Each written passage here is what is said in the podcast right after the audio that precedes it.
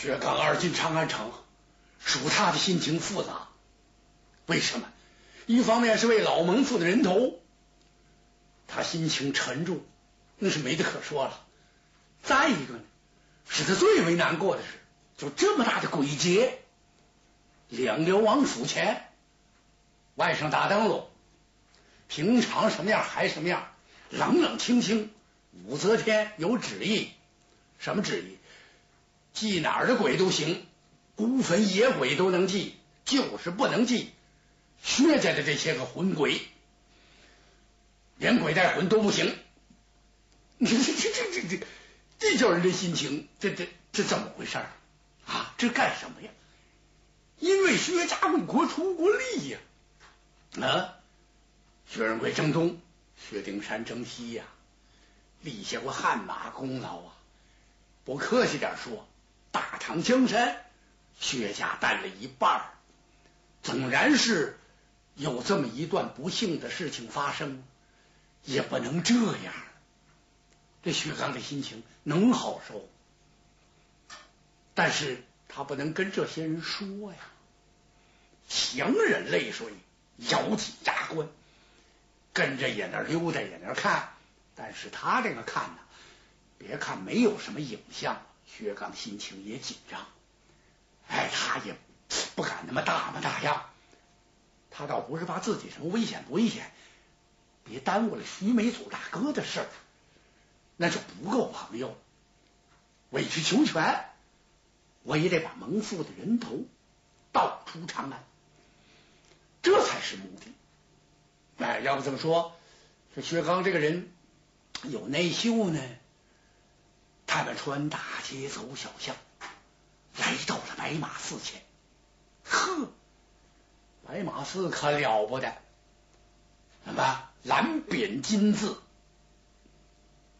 而且庙里边一进山门不远处，有一根旗杆，六丈六尺高，八尺高的加杆石。据说是徐策的人头就掉在这棵高杆上，奇怪呢，怎么没看见？怎么回事？还没挂出来？难道挂人头有时有赏，让他们给猜中？啊，不是整天就在那块挂着，感情。他们走到门前一看，当中山门紧闭，两边的角门开着。只见在角门前呢，站着几个小和尚。哟，怎么了？这儿的僧人与其他庙院大不相同，恐怕呀，那个威严劲儿啊，自在少林寺以上。不在少林寺以下，这这这这带武功那劲头，让人看出来了。哦，小哥几个心中暗暗盘算，还真得加点小心。互相递了一个眼色，又白马寺这走过去了。徐梅祖是走几步一回头啊。薛刚明白，他这个心里比自己呀一点也不轻快，心头好像压着一块千斤巨石。大哥，可不要这样，怎么别连一动感情耽误了咱的正事？贤弟言之有理，哥几个找了一个清静的地方。先藏一藏，躲一躲，得耗时间，耗到定更以后，他们又扑奔白马寺来。离老远的，哎，吴起眼睛尖，他先看着，你们看，大哥，那旗杆吊起盏灯笼来，他用手这么一指。这些位同时也看见，果然有一盏宫灯。高高悬挂，就在这宫灯的下边，确实有一个红澄澄的笼子，那里边影着着的有点东西，是什么呀？徐策的人头啊！徐悲祖一把扶住薛刚，不然他就扑倒在地了。薛刚一看，大哥这可不行，怎么您要这样？这白马寺今天咱不能去了。为什么？说句不好听的话，不应该这么讲。虽然今天请的是老蒙父的手迹。但是，就像两只他人一般，您必须得这样。没有这种心情，那今天你根本什么事也办不了啊！你光是个难过，不是掉泪就是要昏过去，那怎么能行？等咱把人头请回来，哭死去啊！哭死哭活也没人管了，咱们也算呢，哎达到目的了。这样不行吗？徐梅祖啊，把两个眼睛闭上，他缓了一缓精神，心底言之有理。放心，哥哥，我再不能这样。薛刚高兴啊，几个人接近了这寺庙这段红墙，他们唰，一个个脊背贴在墙上，先往寺外看看，看看有没有注意他们的。没有，这放心了。上墙吧，几位的功夫都不错，个人个飞身跃上墙头，悄悄的就进了庙了。刚一进庙，就听到有金铁相击之声，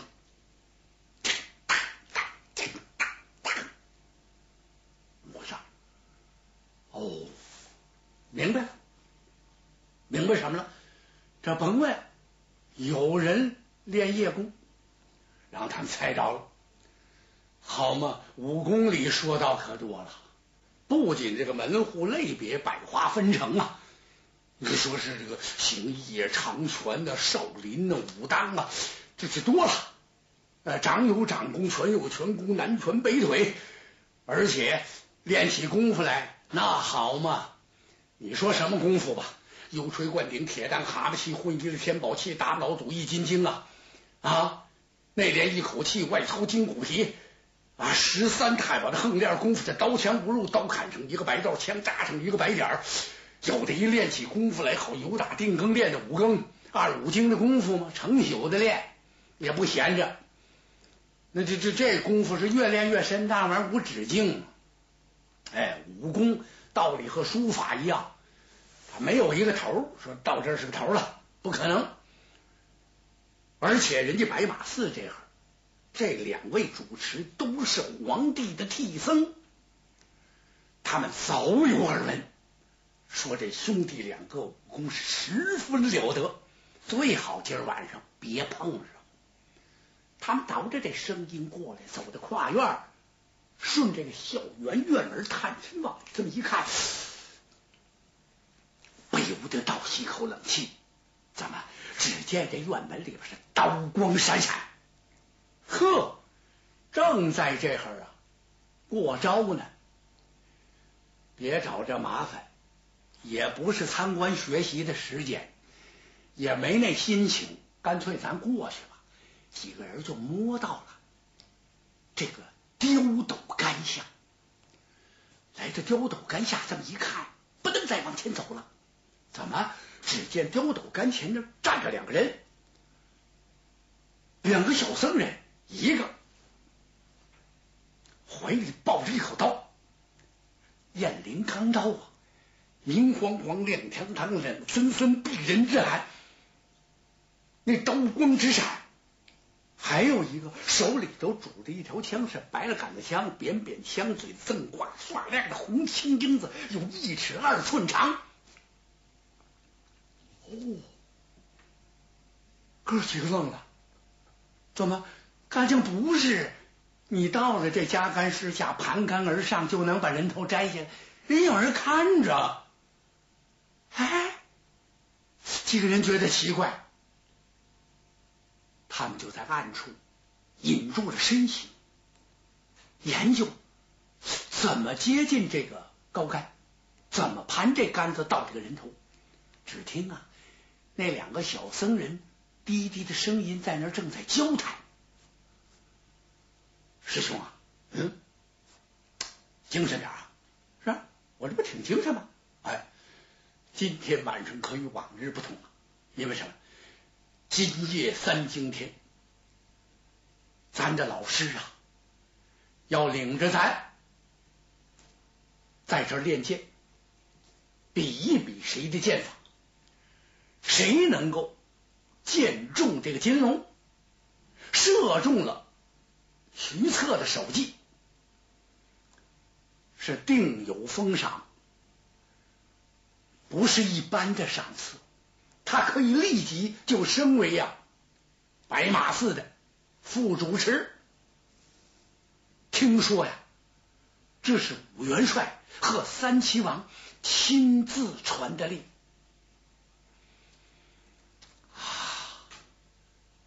徐梅祖听这儿。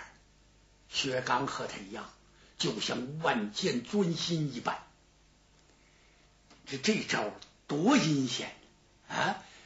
把徐策斩了，斩完了，手机搁在笼子里挂起来还不算，还要拿他练剑。谁要射中了之后，立刻升为副主持。哎呀，这要搁往常素日啊，薛刚会大叫一声，声似霹雷呀！今天他居然忍住了，为什么？我怎么说我大哥来呀？咱们想个主意，先得把这两个看这杆子的制住，有什么话再说呀。乌漆马三一看，这活儿就交给我们吧。这俩人噗，一左一右就扑过来了，像饿虎扑食一样。这两个听见点动静，他们也大意了。怎么？这玩意儿也是惯的，这人怕惯。这个白马寺啊，声望也是太高了，名气也太大了。而且这儿的主持僧，他是皇帝的替僧，在皇上面前可以坐着。你这了得不？这个文官到此要下轿，武官到这儿要下马。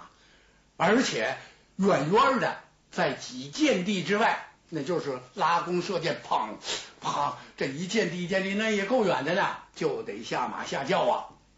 随步三步一个头，五步一个礼，一个个也是诚惶诚恐的，弓背缩肩，低着脑袋进这庙。他倒不是怕这庙，他主要怕皇上。这么样呢，这小僧人们。也都习惯了，哎，这可不是普普通通的一个小小的安观寺院，是行人过客的茶园。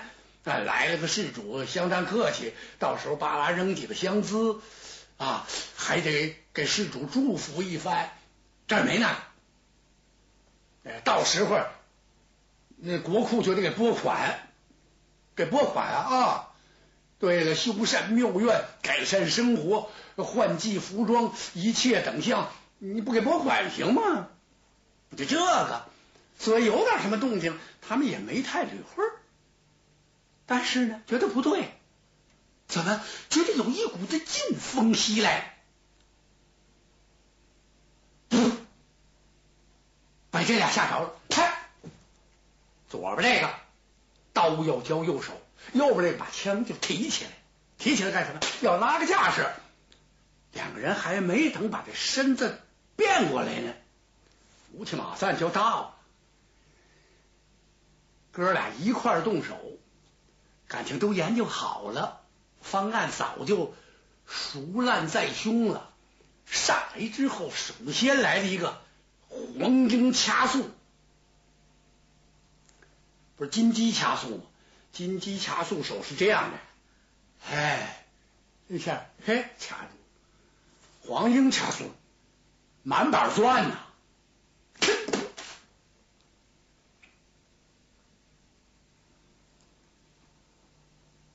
掐死了。完了啊！这俩小武生也不怎么样，大意了呢，这功夫不错，呜的一下，一声没响，全都给掐死人了。乌骑马赞撇了嘴了，撇什么嘴？嗨，要听徐梅祖大哥一说呀，要听薛刚兄长这一讲究，这白马寺和尚可了不得了，一个个好像都是铜筋铁骨，了不得呀！感情啊，嗨，黄土泥不金掐，这就完了，快上吧！谁也没有薛刚快，他唰的一下就过来，一个燕子钻云，腾的一下跳上夹板石去。跳上去之后，他噔噔噔噔噔，用足了全身力气往上攀呐。一眨眼的功夫，他就盘上去了。一伸手，薛刚在这灯光下看得十分清楚。笼子里头果然。是蒙父徐策的人头。你看他说徐梅祖时候，劝人的时候，说的头头是道。哎，就怕见了真章了。这一看，就想起来老蒙父的音容笑貌，他差点一头有高杆上栽下去。头就大了，薛刚把牙这么一咬啊，他叫着自己的名字，你可不能胡来啊！怎么说大哥来着？把预先准备好的绒绳全都弄好，啪一抬手，他一摘这笼子，要不得了！怎么了？没摘下来？嗯？薛刚的力气可以啊！这怎么回事？他两腿用力，两个腿盘住这杆子，两背一较劲，抬起手来，他一摘这笼子，可了，怎么这笼子这么一晃，就听串铃响动，哇，前院后院东西花园一起响啊，可把哥几个紧张坏了。感情这里有埋伏，哗！当时庙里头一阵大乱，立刻就把高杆给围了一个水泄不通。